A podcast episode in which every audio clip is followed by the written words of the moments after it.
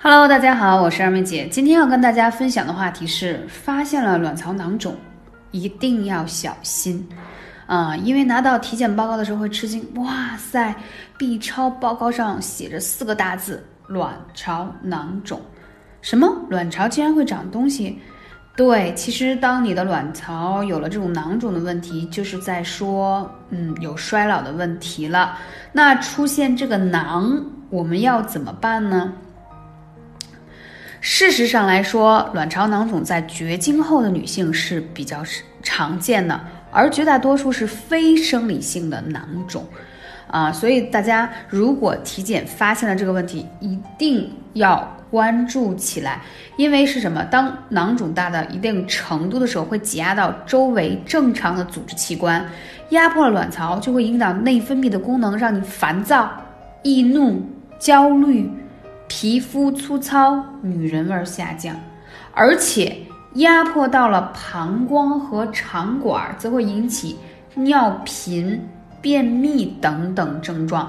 所以千万不要小瞧了便秘。有些卵巢肿瘤的女性，就这种囊肿，最早就是因为便秘去就诊，查了一圈，才发现原来是这个囊肿压迫了肠管引起的。除此之外，当这个囊肿比较大的时候，它还可能会发生破裂和这个 T 扭转。什么意思呢？就是这个囊肿就像一个苹果，上面有一个果蒂，然后下面连着一个果实，就是个囊肿。当你剧烈运动或者猛地转变了体位的时候，这个整个囊肿它就有可能会被拧过去，那你的动静脉血流受阻而坏死，就会引起。剧烈的腹痛和恶心呕吐，如果不尽快，就发生这种急症的话，如果你不尽快手术的话，可能会有生命的危险。啊，当然了。最坏的情况是有可能是恶性的肿瘤啊，有可能是恶性肿瘤。所以不管怎样，当你发现的时候，一定要及时的治疗，而不要耽误。说，哎呀，我不着急，反而医生说啊，都很常见，现在卵巢囊肿都是多发性的啊，密切关注就可以了。殊不知，其实艾灸可以帮你去解决。我今天要说几个针对于啊卵巢问题的。穴位大家一定要记好啦。第一，在我们的肚脐下面，靠近你这个骶骨的地方，我们左右两侧有个叫归来穴。归是归去来兮的归，就是回归的归啊。这个归来穴它对应的是卵巢。同时，你之所以产生了这个囊肿，还有气血不足的表现，所以什么？关元穴一定要灸起来啊！关元穴一定要灸。还有一个就是说明你的这个子宫受到寒凉了，所以它会产生囊肿。所以在饮食上大家要注意，少吃冷饮，最好不要吃。还有不要吃什么海鲜呀，喝冰水呀，还有像葡萄、梨、绿豆这种偏寒凉的食物都不要去碰。你的体质已经在告诉你啊，由于你的寒湿体质而导致的，所以呢，艾灸为什么能够化开？这里要强调说，艾灸呢，它在燃烧过程当中可以产生远红外线，同时艾灸燃烧的时候它是热的，对吧？而这个草本身也属热性，所以你想有囊肿是寒的表现，所以我们用热的东西给它化开是最有效的。那在化开的过程当中呢，我要讲到一个细节，你可能在做 B 超的时候会发现，诶，这个囊肿肿似乎比之前的厘米数略大一点点，其实它是由于是你是有实核的，什么意思呢？就是你本来是个硬芯儿。你用艾灸灸一段时间呢，它呢看似是大，但其实它变软了，然后最后它才能融化消退，所以它是有一个过程的，有一个过程。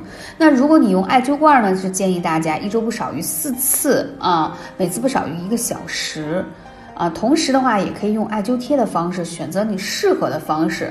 我再说一下，最好能配合再灸一下哪儿？八髎穴。你臀部上的八髎穴，大部分女生摸上去都很冰冰凉凉的，而八髎穴呢，它对应的都是跟女性的妇科有息息相关，所以我们要让它暖起来。